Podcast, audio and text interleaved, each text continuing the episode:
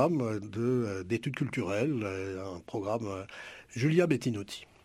Alors on a constitué un trio. Julia et euh, Denis étaient des gens extrêmement drôles. Euh, C'était un plaisir de voyager, euh, de voyager avec. Voyage au bout de la nuit, c'est ton émission d'ambiance nocturne sur le Nightlife Underground montréalais. Découvertes musicales, chroniques culturelles et idées de sortie pour divertir tes nuits urbaines. Voyage au bout de la nuit, c'est l'émission nocturne de choc.ca. Ma tasse de thé, c'est votre rendez-vous pour le meilleur de la musique britannique.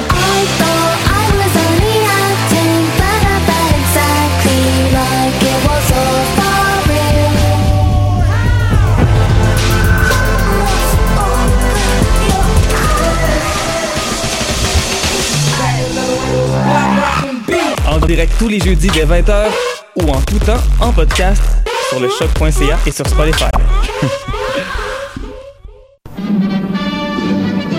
Dans un monde où la société pestacle n'a jamais été aussi abrutissante, où le binge-watching fait office de passe-temps, où les zombies n'ont même pas la décence de se nourrir de cerveau, une équipe d'historiennes et d'historiens a le courage de lever le nez de leurs archives pour vous divertir sérieusement. Histoire de passer le temps, vendredi 16h sur choc.ca.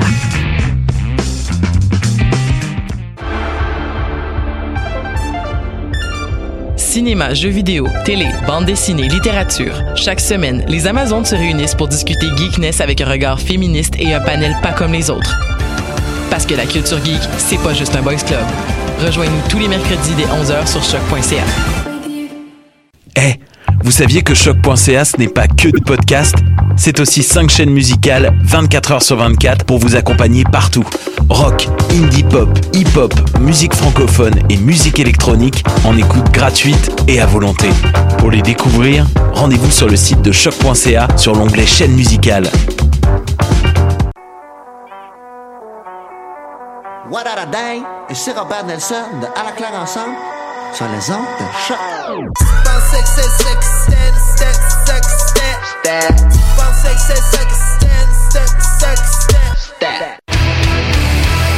Peu importe c'est où, peu importe où ça se joue. MLS, Ligue des champions, Euro, Mondial. On en parle tout le temps. Dit comme ça, ça fait vraiment bien, mais en vérité, on parle surtout de l'impact. Football Club. Les pionniers du podcast soccer. C'est la référence soccer à Montréal. Tout simplement les meilleurs. C'est le Cannes Football Club. La poutine du soccer. Bonjour tout le monde, bonjour à ceux qui nous écoutent en direct sur choc.ca ou qui nous écoutent en rediffusion, en balado ou sur toutes les autres plateformes. Euh, D'ailleurs, l'ambiance est euh, très colorée euh, dans les studios de choc. Si vous pouvez nous voir sur le live Facebook, présentement, il y a tout plein de couleurs en studio. Je m'appelle Étienne Boutier, je suis en compagnie de Louan Schlicht. Salut Étienne. Ça va bien? Ouais, toi? Yes, merci beaucoup. Mike est avec nous, Michael Miller. Hola amigos, ¿cómo estás? T'as encore gardé ton, ton accent, c'est Je te dis, mon espagnol est meilleur que jamais. Ouais. Après, après tout ce temps-là en Amérique du Sud, là, envoie-moi n'importe quel test de classement, puis je vais le passer au la main. on, on va se contenter du français aujourd'hui. Ça marche. On a aussi avec nous Jérémy Trudel. Salut Étienne. Ça va bien?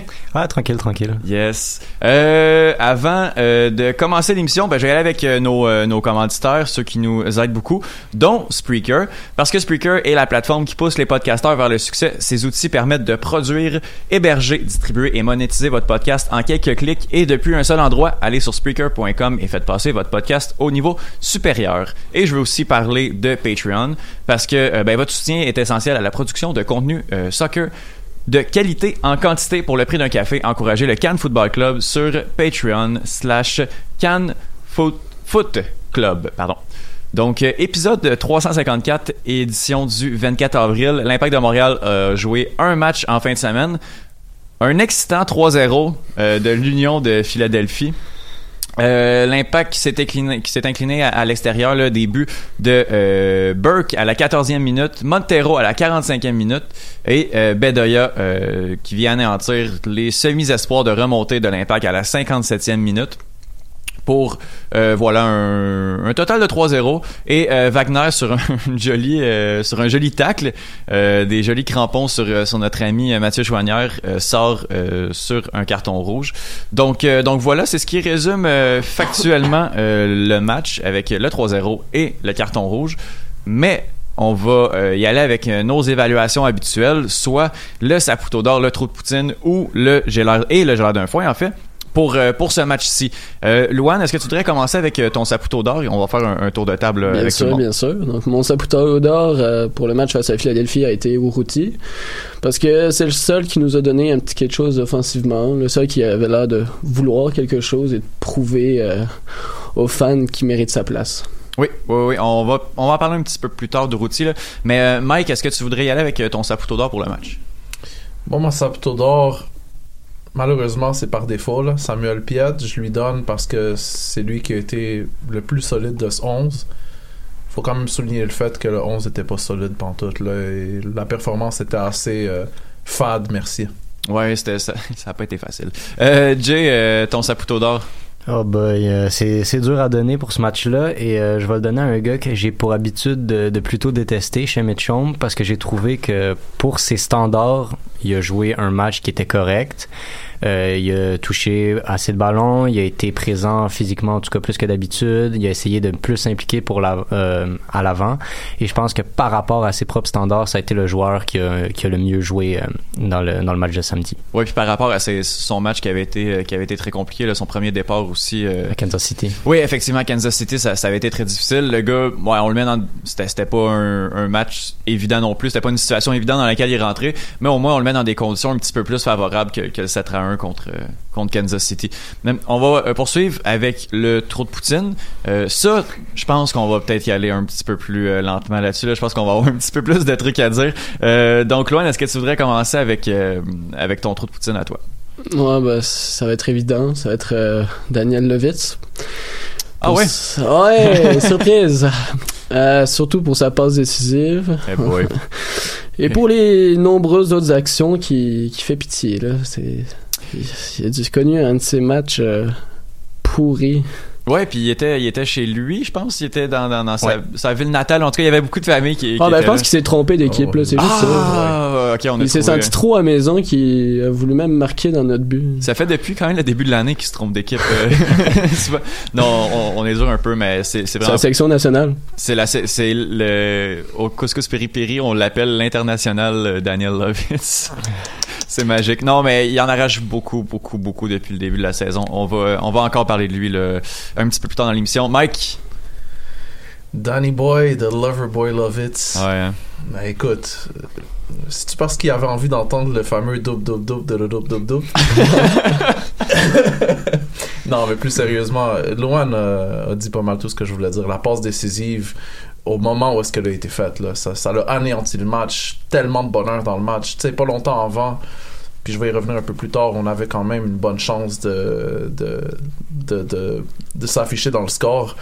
Et là, ça, ça arrive, ça vient casser les reins complètement à l'impact. Donc, euh, Mais- euh, tu sais, on, on parle beaucoup du fait qu'il a été sélectionné, euh, du fait qu'il a de l'air, euh, mettons, moins motivé quand il revient euh, avec l'impact. Mais là, s'il continue à aligner ce, style de, ce genre de performance-là, euh, il y a des bonnes chances qu'il soit pas appelé en CONCACAF Gold Cup cet été. Là. Ouais, ça serait, vrai- ça serait vraiment dommage pour lui. Le Ça serait dommage pour l'impact aussi. Hein? Oui, qu'il soit appelé ou qu'il soit pas appelé. Qu'il soit pas appelé. Tabarnouche. OK. Non, mais hey, ce but-là, euh, quand même, le premier but de, de, de Burke, c'était fou. Moi, j'ai vu le match en différé parce que, bon, je, travaillais, je pouvais pas. Et puis, quand il y avait quelques temps morts, avec ma télécommande, j'avançais de 30 secondes. Il y a un coup franc pour l'impact. Dans sa zone, je me dis, bon, qu'est-ce qui peut se passer? J'avance de 30 secondes. C'est 1-0 pour Philadelphie. j'ai, pas compris qu'est-ce qui s'était passé. J'étais un peu en colère. Mais, je, je comprends pas qu'est-ce, Ouais, voilà. Ça a pas été trop long, mais ouais. Euh, Jérémy, veux-tu veux y aller avec ton. Ah, ton je vais y aller avec une, une troisième dose de, de Ah, Daniel oh boy.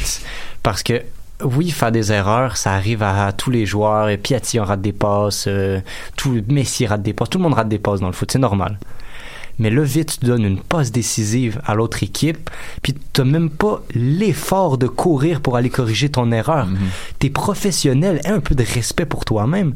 Tu rates une passe, tu fais tout pour corriger ton erreur. Tu te mets pas à jogger comme si, ah, c'est bon, j'ai fait ma passe, euh, mes coéquipiers vont me sauver ma vie. C'est pas comme ça que ça marche. Là. Tu fais une erreur, va la corriger.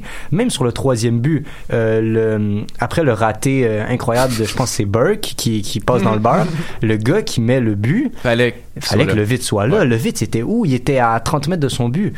Mais voyons, c'est incompréhensible, surtout pour un gars qui joue dans un système de Rémi Garde, qui mise particulièrement sur la cohésion défensive et sur le fait que tout le monde est impliqué. Comment est-ce que Daniel Levitz peut oser se permettre de pas fournir cet effort-là? C'est incompréhensible. Levitz, on, il a été appelé en équipe nationale, on l'appelle Marcel Levitz pour niaiser et tout. Mais il faut qu'il arrête de se prendre pour quelqu'un, là. C'est un latéral correct de MLS.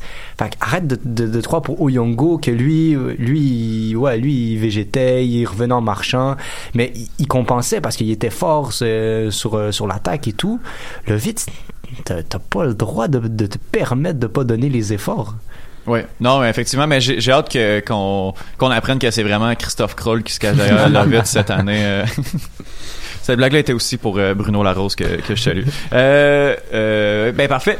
Lovitz les trois. Il y a pas de Nevio, il y a pas de Orgy, il y a même pas, même pas de digne de mention, mention honorable. Écoute, moi j'ai des mentions honorables. Ok, vas-y, vas-y. Sur certain là, puis je pense que pour ceux qui ont écouté le match en direct sur TVA Sport, vous avez vu euh, dans quel état était justement l'entraîneur Rémi Garde. Il était vraiment pas du tout content de la performance de Safir Taider et d'Orgy Okonkwo. Et euh, il, a, il, a, voulu passer un message très très fort. Puis, dans le fond, c'était une très bonne initiative de sa part, mais t'as l'impression que les joueurs ont juste pas réagi. Ils ont, ils ont, ça leur a complètement passé dans le beurre et on a eu un 45 minutes en deuxième qui était pas mal gémeaux avec la première demi. Et sais, pour ça, j'ai envie de dire, ça a été un mal généralisé. C'était une performance d'équipe généralement négative. Mhm. Oui, non, c'était vraiment pas facile ce match-là. Euh, on va parler de Tyler un petit peu plus tard, mais. On va profiter de l'absence de Sofiane. Oui, c'est ça. Puis on, va parler de, de Saphir parce qu'il commence à avoir le. Je dirais pas la tête ailleurs, mais peut-être le corps ailleurs. Euh, Saphir qui en arrache un peu. Ben, lui, avec, il pense peut-être un petit peu à la Coupe d'Afrique des Nations. Hein. C'est ça l'histoire avec nos, avec nos internationaux. Euh. Pour l'instant, il fait surtout une Zemaili, là, mais. Ouais. Ouais. Ben, ça ressemble fortement à ça. Zemali, les cinq premiers matchs, était notre nouveau dieu au milieu de terrain. Les cinq derniers matchs, il marchait, il criait. C'est tout ce qu'il faisait. Là. Mm-hmm. Si Stader commence à faire le même genre. Euh, je sais pas qu'est-ce que ça va donner. Puis... On va le voir partir dans pas long. Là. Oui, oui. Ben, ça, ça m'inquiète peut-être un peu moins. J'ai l'impression qu'il se plaint un peu à, Montréal. C'est juste que là, présentement, il, avait bien commencé l'année quand même aussi. Mais, mais Mike, t'amènes un point quand même intéressant avec le fait, avec les, équipes nationales, les compétitions de, cet été aussi. Mm. En même temps, je pense que c'est euh, c'est le prêt à payer pour être un, professionnel au, au, foot. Là, on peut pas euh, penser à une seule équipe seulement entre les deux. faut choisir puis si ça fonctionne pas ben, on, va voir en tout cas j'ai hâte de voir j'ai hâte de voir la suite il y a un match tantôt j'ai pas l'impression qu'il va commencer le match, notre ami Saphir, mais on va y, on va, on va y revenir, on va y revenir tantôt. On va voir, on va voir.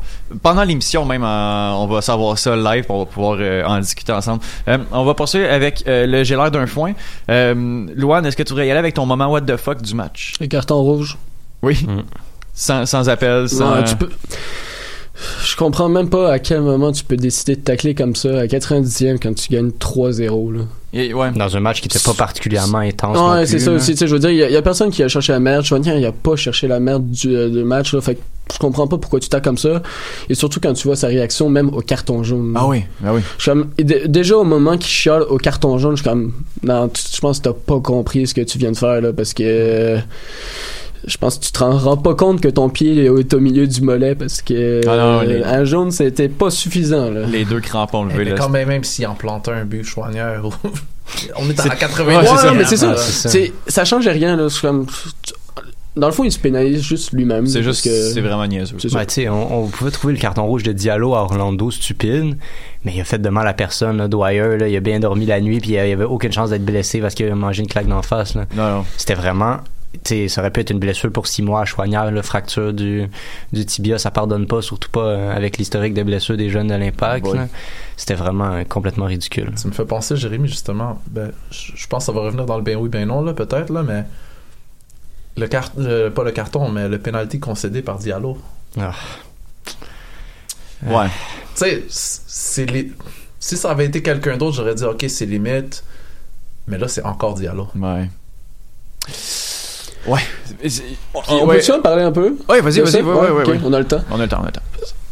Je, je- c'est pas pour défendre Diallo, c'est pas pour défendre l'arbitre, c'est pas pour dé- défendre le défenseur, mais je, je- juste dans une situation, tu peux mettre n'importe quel joueur dans cette action-là. C'est pas le, c'est pas le joueur, c'est le dé- en fait, c'est le joueur défensif qui tombe, l'arbitre il dit rien. Mm. Là, vu que c'est le joueur euh, du côté offensif qui tombe, il est appelé à siffler le penalty. Et surtout qu'on le voit que c'est un 50-50 que les deux se tiennent.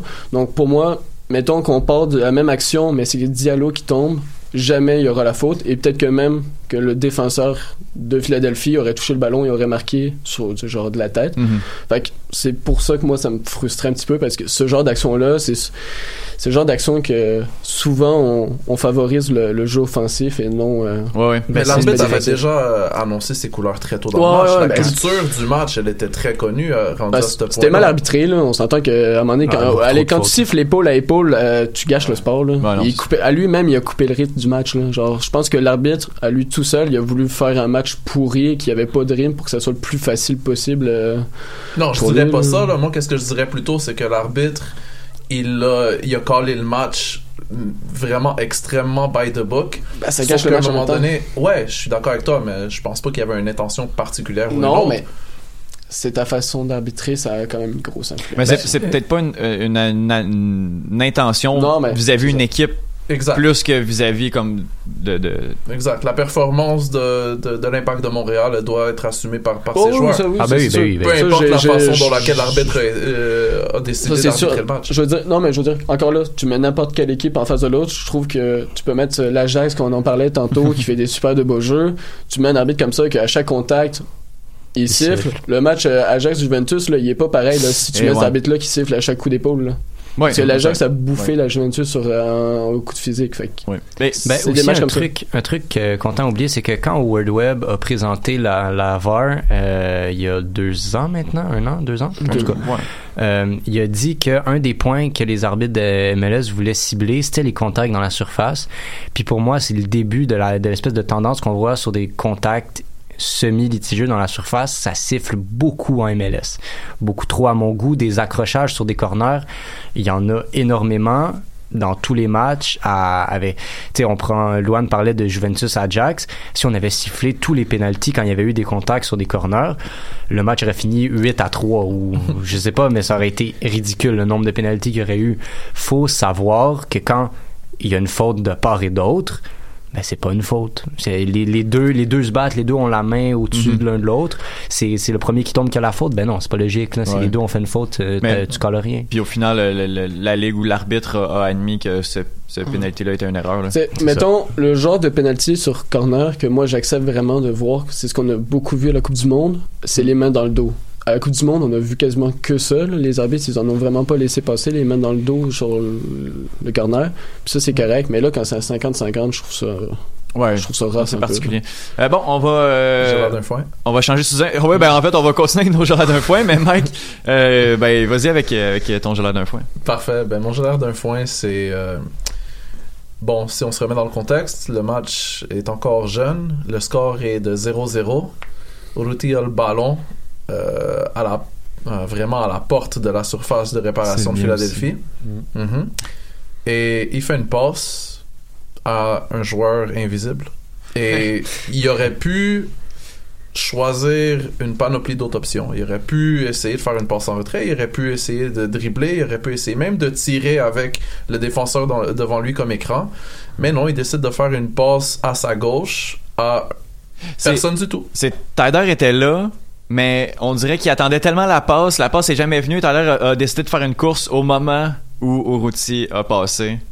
Puis ça a donné ce, ce moment catastrophique là de manque de cohésion et de, de, de, de, de chimie entre deux joueurs qui on doit avoir ça dans l'équipe moi, je te dirais, Étienne, même si cette séquence-là n'aurait pas emmené à un but, si elle avait à tout le moins emmené à une chance de marquer, là, ouais. Ça aurait donné un certain souffle, une certaine motivation aux joueurs. Puis moi, je pense que l'histoire du match, elle, commence à, à- à- à- elle a commencé à s'écrire à ce moment-là précis. Dès qu'on a manqué cette chance-là, tout le match qu'on a eu par la suite est une conséquence de ça. Puis il y a aussi le fait qu'il y a personne qui a voulu courir ce ballon-là, qui était pas une passe puissante, qui aurait pu être attrapable. C'est ça aussi qui vient rajouter à, à, à toute cette chose-là, qui fait en sorte que là, en plus de, de la mauvaise passe, il y a pas un joueur qui veut se déplacer, qui veut faire l'effort d'aller jouer ce ballon-là. C'est- C'est c'est venu un peu plus frustrant. Puis justement, il y a même pas une mini occasion qui a été menée par ça. Puis c'est une des seules fois où on a réussi à amener le ballon proche de la zone de but. Là. Donc, euh, Jérémy, ton, euh, ton d'un foin? Ben moi, c'était aussi pour, euh, pas pour le carton rouge, mais pour la réaction du joueur euh, de, de Philadelphie là, qui s'obstine pour un jaune. Luan en a assez parlé, là, puis ça avait juste pas lieu d'être. Il y a rien Ouais. d'autre à, à rajouter. Bon ben alors on va y aller avec euh, la chronique de James Simoneau qui à chaque fois nous parle d'une euh, d'une de, de la ville de le prochain match de l'Impact en fait et puis ben, en fait je vais laisser je vais laisser James euh, aller donc voilà la chronique de James Simoneau Voici la chronique. Pierre et culture de Borat.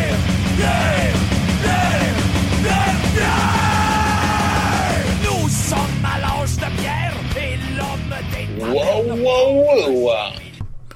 Bien le bonsoir et bienvenue à la chronique bière et culture de Borat dans le cadre du Cannes Football Club, le podcast. Aujourd'hui, on va parler de bière. Ben oui, l'Impact joue contre le New England Revolution ce soir et euh, je crois que c'est vraiment le bon prétexte pour parler de New England IPA parce que c'est vraiment le hype dans le monde de la, de la bière artisanale depuis plusieurs années, depuis en fait 3-4 ans environ. Premièrement, commençons par le tout début. Qu'est-ce qu'une IPA? Une IPA, euh, les trois lettres signifient India Pale Ale parce que l'histoire populaire veut que c'était des, euh, bateaux anglais qui, pour voyager et que garder leur euh, bière fraîche, avaient rajouté beaucoup beaucoup de houblon dans leur bière et s'étaient rendu compte que ça donnait des, saveurs et aussi que ça donnait une bonne amertume rafraîchissante. Donc à l'origine, on parle d'une bière anglaise assez foncée avec une forte forte amertume. Donc euh, maintenant ce genre de bière là, on appelle quasiment ça souvent des vins d'orge.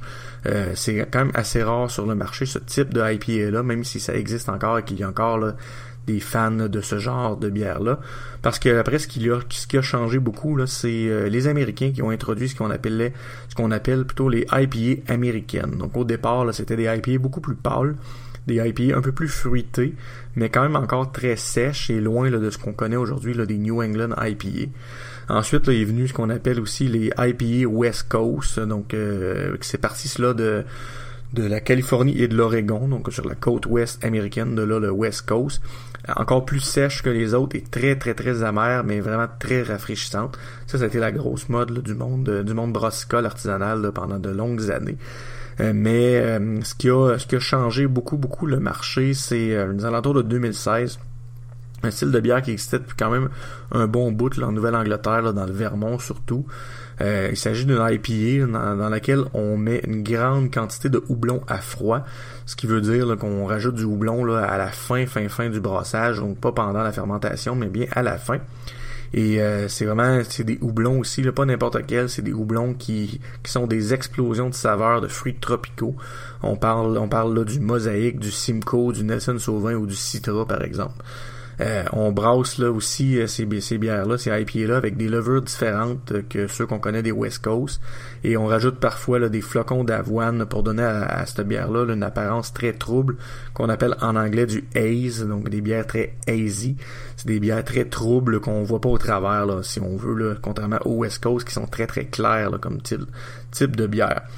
Euh, ce style-là aurait été créé là, par la microbrasserie The Alchemist à Stowe au Vermont. Une micro là, que j'ai euh, visité moi-même il n'y a pas si longtemps, qui est vraiment très cool à visiter, très très beau. Euh, eux, euh, en fait, personne n'est vraiment certain là, si vraiment ça vient de là, mais disons que la plupart des sources là, pointent dans cette direction. Euh, maintenant, là, les plus connus à en faire et à faire les meilleurs supposément, là, c'est on parle de Trillium, on parle de Treehouse, on parle de Hill Farmstead, on parle de Hutter Half, de Lawson's Finest Liquid. Donc, c'est toutes des bières, des microbrasseries là, du, de la Nouvelle-Angleterre qui font euh, supposément les meilleurs New England IPA euh, sur le marché. Euh, ici au Québec, là, la plus connue, c'est sans doute la IPA du nord-est de Boréal, qui a vraiment créé un gros boom là, dans le monde de la bière artisanale au Québec il y a deux trois ans de ça, et qui encore là, lorsque ça sort dans des euh, dans des places de bière, c'est vraiment ça sort à full pin. Euh, souvent là, les dépanneurs reçoivent euh, quelques caisses et ça sort en temps de le dire. C'est vraiment une très bonne bière en passant. Euh, si vous êtes capable de mettre la main là, là-dessus. Mais il y en a aussi là, des plus faciles à trouver qui sont tout aussi délicieuses. On parle de la NEPA de Shelton et on parle aussi, exemple, de Tamailleur, de la Gabière, qui sont disponibles un peu partout et qui sont vraiment tout aussi excellentes que, que celles de Boréal, à mon avis. Pour notre bière du match contre New England ce soir, euh, je vous propose de, boire la Hazy de New England IPA de Overhop qui se chiffre à 5 à 6.5% d'alcool. Donc c'est vraiment une classique New England IPA avec un look que moi je ne trouve pas très beau mais que plusieurs aiment beaucoup avec euh, euh, on peut voir un dessin d'une femme avec la, figure à moitié squelettique. C'est un style un peu là, un peu tatou euh, moderne si on veut. Donc pas trop mon genre, mais bon, ça quand même ça attire l'œil. C'est une belle bière qui, euh, qui est vraiment très très bonne, bien réussie et c'est trouvable assez facilement aussi maintenant. Et pour le match contre Chicago, euh, qui est une ville que je vais parler plus en détail quand, quand l'Impact va les visiter, je vous conseille, comme l'équipe s'appelle le Fire, eh bien la fumée sans feu de Lagabière. C'est une super ambrée fumée qui chiffre à 6,5% d'alcool. Donc les bières fumées sont quand même rendues assez rares et c'est une des bonnes sur le marché. Donc euh, si vous voulez euh, euh, vous tapez ça dimanche en écoutant euh, le match contre le Fire. Si vous n'êtes pas au stade Saputo, euh, c'est vraiment un conseil de ma part. Pour terminer, je vous présente un classique du punk québécois parce qu'ils font une tournée réunion euh, cet été. Ils font 5, 6, peut-être 5 spectacles un peu au travers du, du Québec. Et ils viennent à mon festival à Victo, un festival dont je suis dans l'organisation.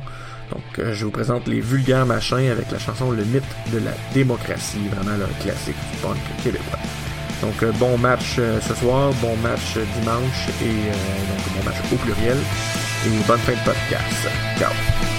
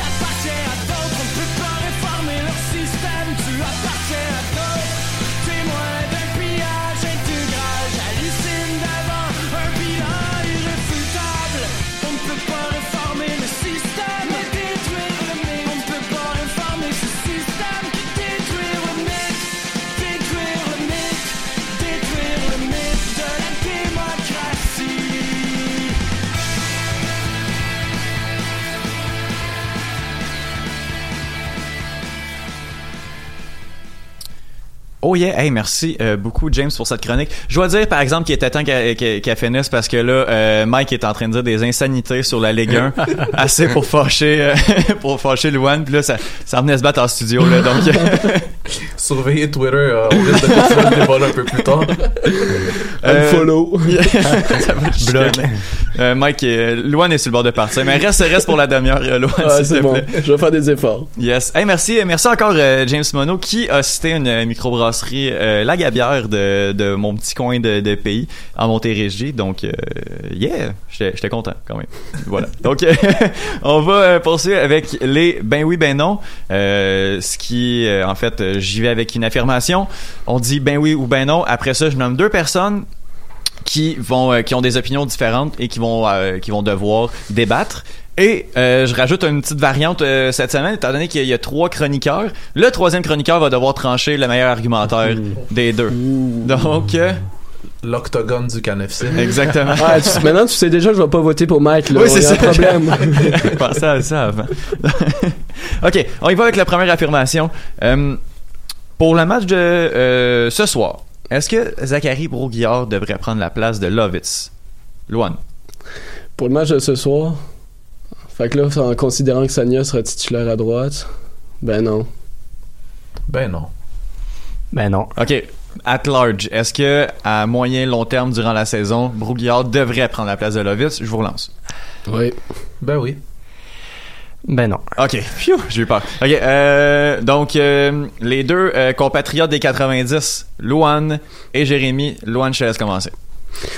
Ben, comme je l'ai déjà, j'en ai déjà parlé il y a deux semaines, de Zach Broguillard, pour moi, c'est vraiment un joueur qu'on doit s'appuyer dessus pour dans le futur. On doit payer euh, sa clause euh, pour euh, le garder plus que euh, cette saison parce qu'il a vraiment un gros talent. Il peut amener quelque chose, on l'a vu. là, le seul tir cadré euh, en- D'ici. Ah, d'ici, c'était, c'était lui avec une grosse percée, donc euh, je pense qu'il peut le faire.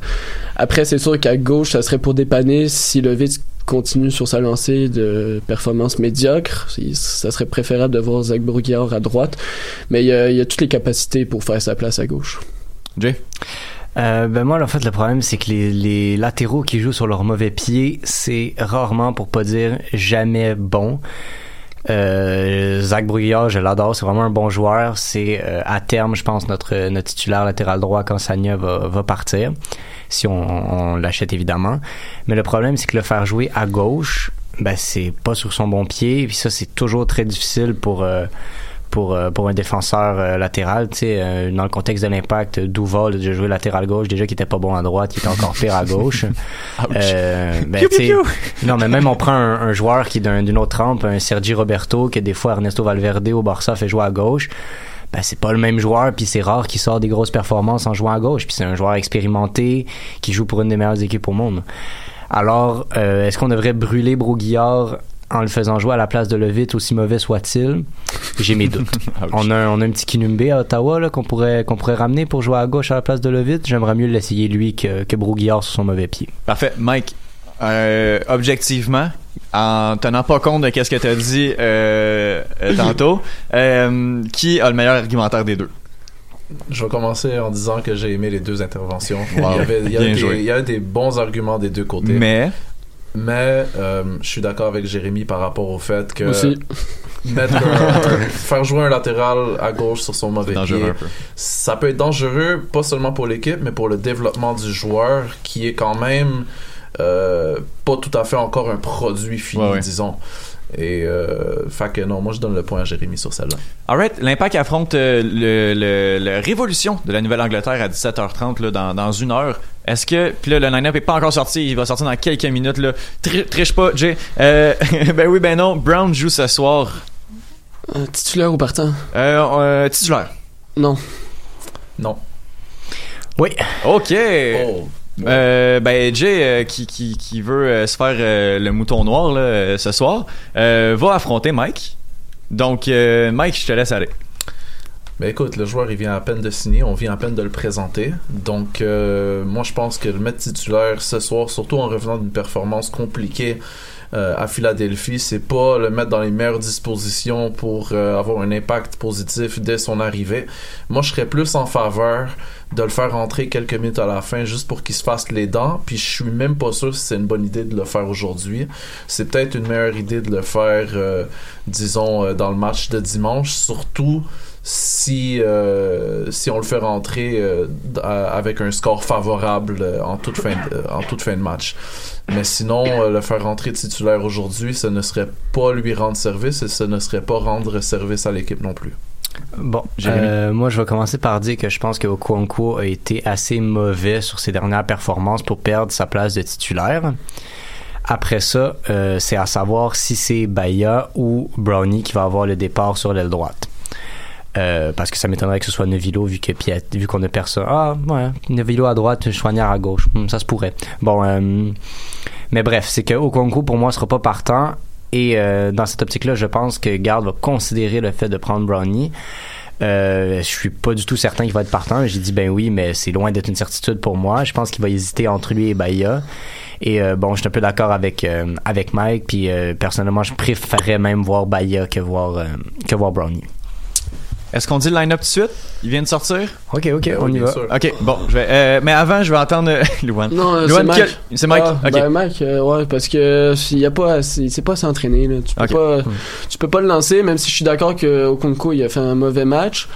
Et euh, comme il l'a dit, je mettrais Bahia avant Brownie pour être en partant là. Ouais.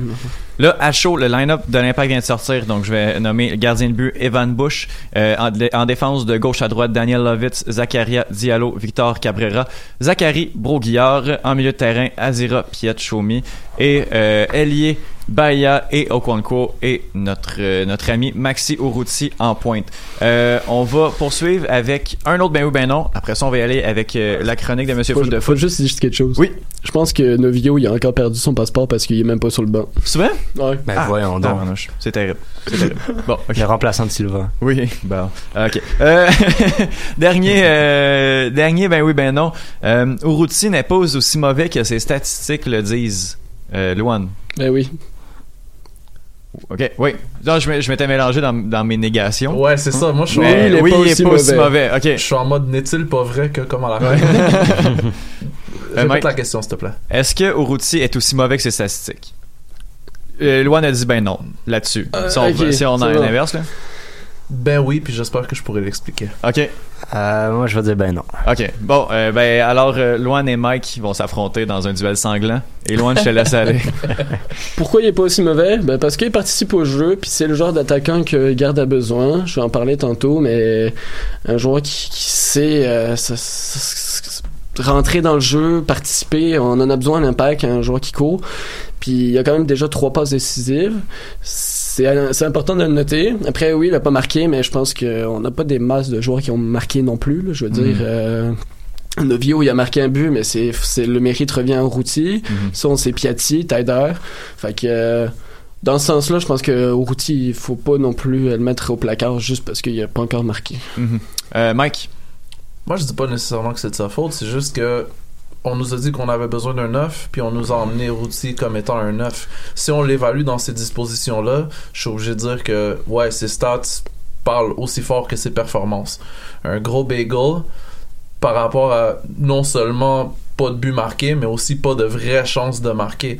Oui, il s'implique dans le jeu, oui, euh, il, fait, des bonnes passes à l'occasion, il défend et tout ça, mais c'est pas de ça qu'on avait besoin. Mhm. Qu'est-ce qu'on avait de besoin? C'était un attaquant de pointe pour finir des chances puis être productif, marquer des buts. Et là-dessus, je pense que Uruti est aussi bon que ses stats. Jay, qui, Euh. qui a le meilleur argumentaire des deux?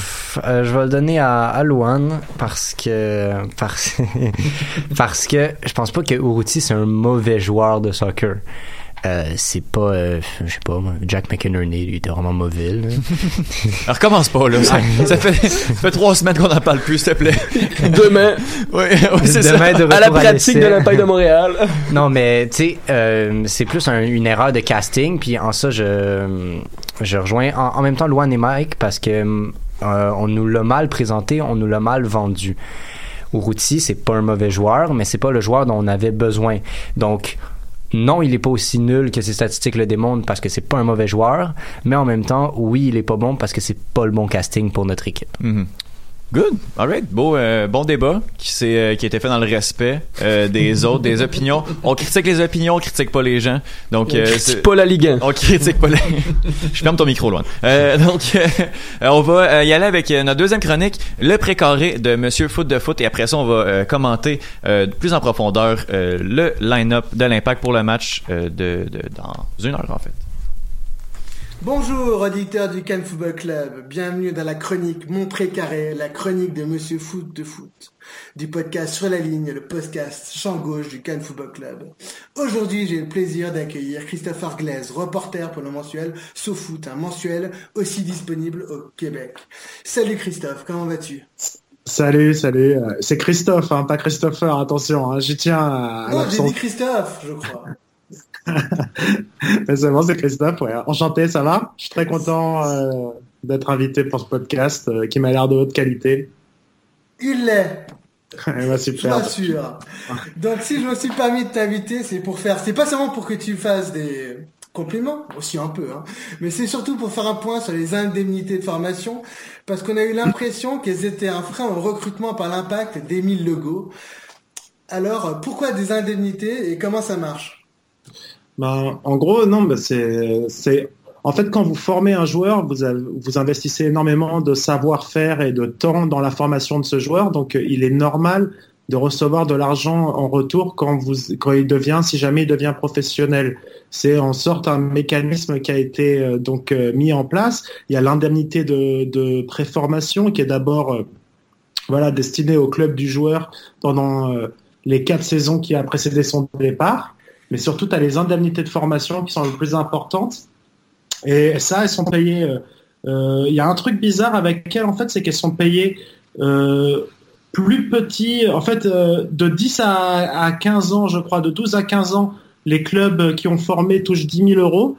Et de 15 à, 20, à 21, ils touchent 10 euh, à 90 000 euros.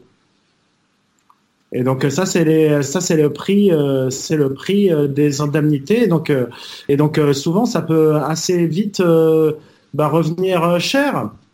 C'est d'ailleurs pourquoi pour expliquer un sujet que que je connais bien en Afrique, il y a énormément de triches pour éviter le paiement de ces indemnités. Euh, par exemple, si vous formez un joueur pendant 5 ans, donc euh, vous pouvez euh, environ en, tirer 300 000 euros si jamais le club, voilà, s'il devient professionnel en Europe. Si vous avez formé le joueur, 300 000 euros, c'est une somme énorme en Afrique et même en Europe, tout le monde ne peut pas non plus tout le temps se la permettre. Et donc, ce qu'il fait, c'est qu'on change l'âge et le nom du joueur, d'énormément de, joueurs africains, pour qu'ils soient introuvables dans les fichiers et ne pas payer ces indemnités de formation. Donc, qui sont voilà quelque chose de contraignant, quelque chose de fort, mais mais qui est normal en fait. Ça ça ça, ça, marche selon un mécanisme en fait de solidarité. Exact. Et donc en fait, euh, tu là tu, as fait une large ouverture vers euh, vers ton livre Magic System. Et donc c'est vrai que ça fait partie des nombreux sujets en fait que tu euh, que tu abordes dans ce livre. Est-ce que tu peux peut-être nous le présenter rapidement avant qu'on en fasse un podcast? Oui oui. Bah, alors c'est un c'est un livre qui est le fruit de neuf mois de voyage en Afrique avec mon co-auteur qui s'appelle Barthélémy Gaillard. Et on est allé euh, du Sénégal au Togo en passant euh, voilà euh, par énormément de pays en, s'intéressant à tous les échelons du football. Et en fait, ce qu'on a vu du voilà du, plus petit match de quartier jusqu'à voilà aux plus grosses compétitions en Afrique, c'est que tous les joueurs, presque 90% des joueurs trichent sur leur âge et leur identité. Et ils le font parce qu'ils sont les victimes en gros d'un système, enfin on peut dire de plusieurs petits systèmes euh, magiques d'exploitation des footballeurs. C'est-à-dire euh, que voilà, on va les faire plonger dans la fontaine de jouvence, on va les on va les euh, transférer dans quatre ou cinq clubs différemment, à chaque fois en, les traitant comme une, une poule aux œufs d'or ou une vache à lait.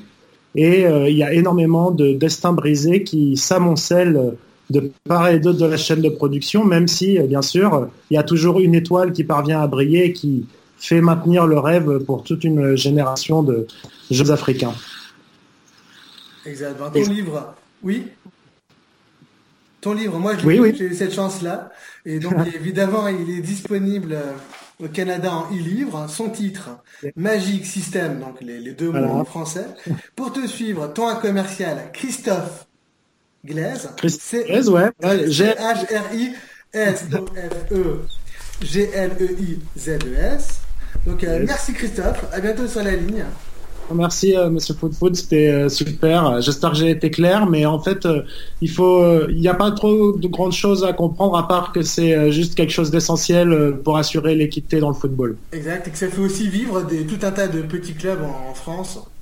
Exactement. Et, énormément en France évidemment. Parfait. À, vous le studio. À bientôt. Donc, euh, merci, monsieur Foot de Foot, et j'en profite encore pour remercier son invité, Christophe Glazès. Donc, l'Impact de Montréal joue un, match euh, à la Nouvelle-Angleterre, à Boston, en fait. Euh, on a failli pas être en mesure de, de jouer ce match-là. Pour ceux qui ont, euh, qui ont lu un peu euh, l'actualité de l'Impact aujourd'hui, l'avion euh, tardait à arriver, à décoller et à atterrir à Boston. Mais là, l'Impact est là et le 11 partant a été dévoilé, je l'ai dit tantôt, mais je vais juste le répéter parce qu'on va le commenter là pour les cinq prochaines minutes à peu près. Euh, donc, euh, je vais y aller rapidement là. Bush en défense, Lovitz, Diallo, Cabrera, Broguillard, Bush, Bush euh, dans les buts. Les quatre que je viens de vous nommer sont en défense. En milieu de terrain, Azira, Piachomi, les alliés, Baya, Okonko et en pointe, on a Uruti. Sur le banc, Diop, Sanya, Raitala, Camacho.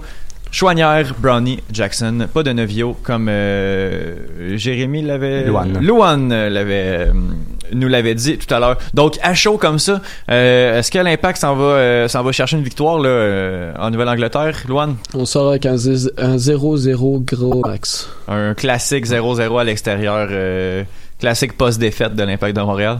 Ouais, je suis d'accord, 0-0. Ouais, le même genre de match que, que à DC.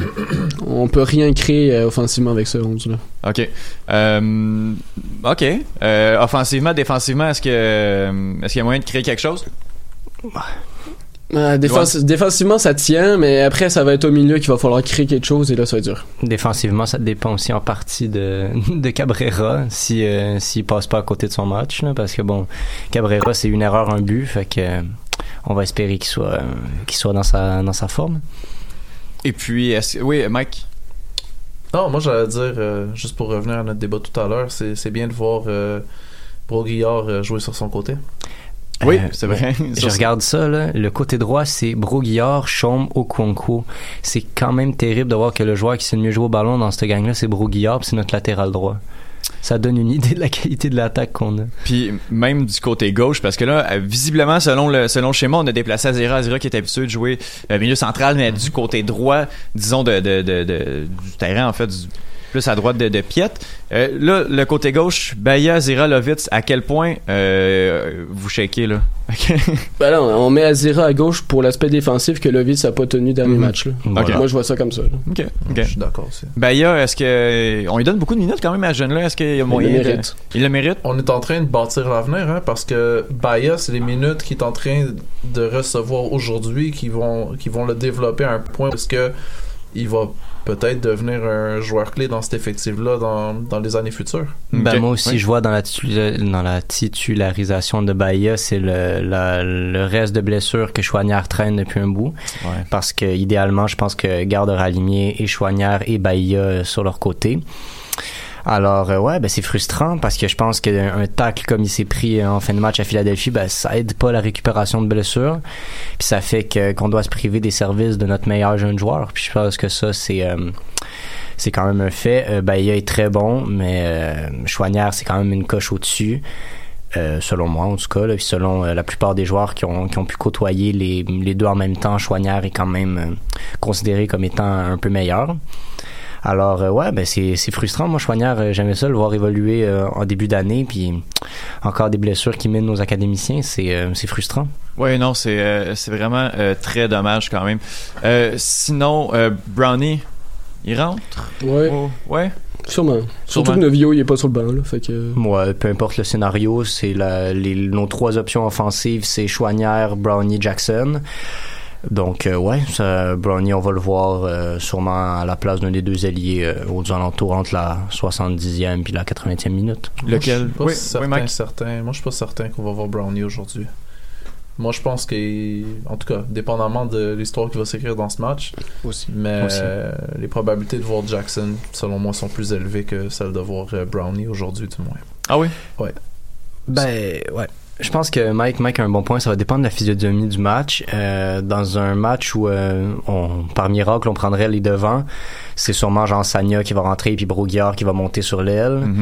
Euh, dans un match où c'est 0-0, ben, il y aura quasiment pas de changement, où on va voir Brownie 5 minutes. Puis dans un match qu'on qu'on perd, ben là, c'est plus possible de, de voir Brownie. Fait que ouais, ça va, ça va beaucoup dépendre de la physionomie du match. Mike, euh, Mike a raison. Je vais, je vais nommer rapidement le line-up aussi de, de New England, de la Nouvelle-Angleterre, là, de, la, du- du- de la Révolution.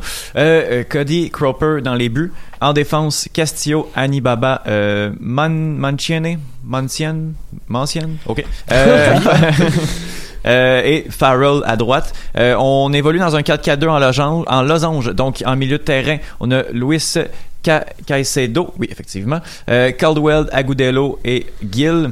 Et en attaque, Fagundes et Bon Bunbury, quand même. On a une bonne puissance de frappe. Theo là. Bunbury est le fils du légendaire Alex Bunbury. Oui, que, que, que t'as- que tu connais. Tu connais bien, Ouais, quand même, oui, oui. non, mais c'est quand même impressionnant. Puis là, on a, on a un Carlos Gill qui est en forme depuis le début, euh, depuis le début de la saison. Est-ce que ça vous fait peur, ça? Euh, Luan, Luan. Plus ou moins. là. Bon, correct. C'est, c'est Pas plus que d'autres équipes dans la MLS. là. La, la vérité, là, ce match-là, si on avait eu un, un score, disons, moins dramatique samedi dernier, le match d'aujourd'hui aurait, aurait été à notre portée. Mhm. Mais là, vu qu'on sort d'un traumatisme, Un autre. Ouais. Ouais, un autre, exactement. Bizarre, Étienne. Juste la semaine passée, on se demandait si c'était euh, une bonne chose d'avoir eu une varlope. Ouais. euh, Si c'est pour durer trois matchs, je pense pas que c'est une bonne idée. Exactement. Mais c'est ça, juste. Puisqu'on revient d'un traumatisme, le mieux qu'on peut espérer, c'est un 0-0. Juste ça, là, ça vous dit quoi par rapport à qu'est-ce qui s'en vient cette saison, tu sais? Ah, c'est pas, euh, c'est pas évident. C'est sûr que. Ouais, non, je comprends que je comprends le point que tu vas amener. Cependant, bon, ça reste une équipe professionnelle, l'Impact de Montréal. là. On, on Ouais. est capable quand même d'aller chercher quelque chose, même si de l'autre côté, oui, ils ont des bons attaquants. Défensivement, on est capable de tenir. Est-ce que ça va le faire? Ouais.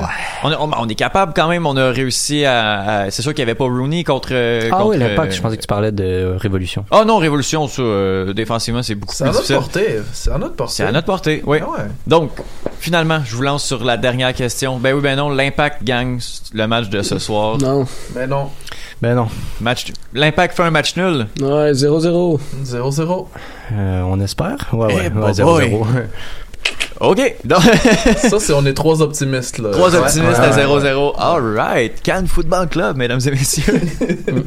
euh, Loane, je pense que tu nous avais préparé un petit quelque chose là, pour terminer Oui. l'émission sur, euh, sur Rémi Garde. Ben, regarde, je, je te laisse aller. D'accord. Ben, un petit quelque chose, euh, juste parce que on- sur Twitter, on a beaucoup vu euh, passer euh, les gens commenter euh, sur les formations que, que Garde utilise, donc euh, le 4-3-3 en l'occurrence.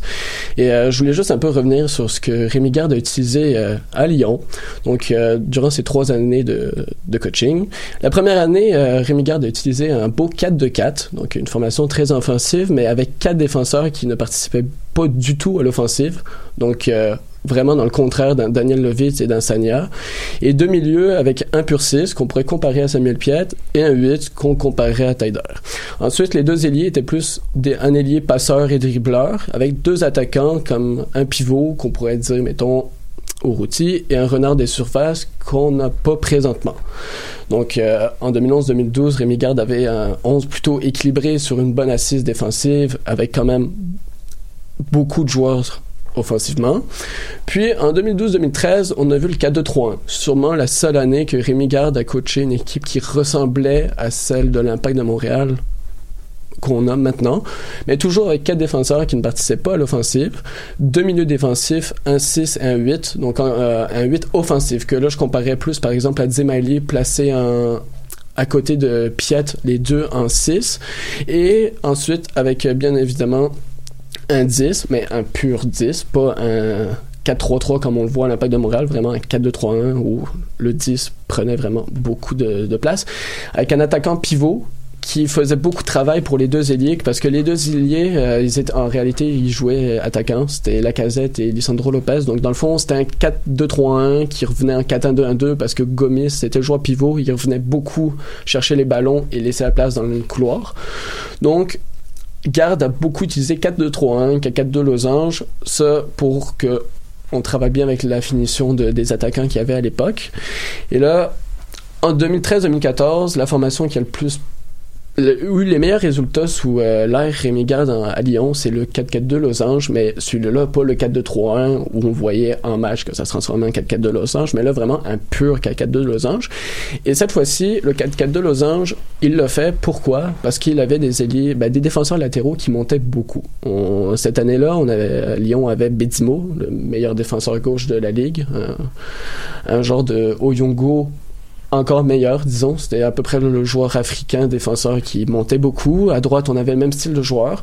Ensuite, en point de basse euh, du milieu losange, ben, on avait un vrai 6, un pur 6 qui faisait juste défendre, un peu comme Samuel Piet. Ensuite, euh, les 2-8, on avait deux milieux 8, deux- 2-8 box-to-box, vraiment le pur joueur qui monte, qui défend, qui prend les couloirs aussi parce qu'ils sont non capables, un peu comme Taider, mais il faudrait donner aller ben, à l'impact un autre Safari Taider pour pouvoir exécuter cette formation-là. Ensuite, euh, dans le, le 4-4 de Losange, là, on avait un vrai 10, bien évidemment. Et ensuite, deux attaquants de pointe, un, un joueur plus pivot et un joueur plus renard des surfaces pour qu'ils aient quand même d'espace. Donc, ce fut la, meilleure saison de Lyon euh, sur les terrains euh, sous l'air de garde. Donc, depuis, beaucoup à Lyon souhaitent revoir le 4-4 de Losange parce que c'est ce qui rentre le mieux à Lyon, dans la- avec des, ailiers latéraux euh, qui attaquent, qui défendent, des milieux box-to-box qui sont qui bougent beaucoup. On a pu le voir avec Toluiso, je pense que c'est un des exemples euh, les plus connus euh, box-to-box de Lyon. C'est ce genre de joueur-là. Offensivement, ben, un joueur de la casette qui participe beaucoup au jeu. Euh, en 10, ben, Nabil Fekir, qu'on connaît aussi. Donc là, dans la phase présente de Rémi Garde, à Montréal, il joue en 4-3-3. Pourquoi? Parce qu'on l'a vu, il l'a essayé. Nacho Piatti, c'est son meilleur joueur, puis c'est juste joué dans le couloir gauche. Ça tiendrait juste à Rémi Garde. Je suis pas mal sûr qu'on jouerait pas en 4-3-3 parce qu'on a essayé euh, Piatti en, en pointe pour par exemple jouer à deux attaquants. Ça marche pas, il va dans le couloir. On a essayé Piatti en 10, ça va pas, il va dans le couloir. Donc, pourquoi on joue en 4-3-3 Ben, Piatti, on veut le mettre dans, ses meilleures, euh, dans sa meilleure position, c'est sur le couloir. 4-3-3, c'est une des rares positions qu'il fait. Et comme Piatti, l'an passé, cette saison, les premiers matchs qu'il a joué, ça s'est amélioré. Ben, il défendait pas beaucoup. Mais l'an passé, donc c'est pour ça aussi qu'on a amené Azira à avoir une bonne assise défensive. Lovitz qui débordait quand même pas mal sur son couloir. Sagna qui est un peu plus réservé. Il sait le faire, mais il monte pas non plus plus haut. Il déborde rarement l'ailier. Ensuite, euh, on avait des ailiers l'an passé comme Silva qui prenait beaucoup la ligne, qui savait aussi rentrer dans le centre pour changer le jeu. Donc ça a été un côté intéressant.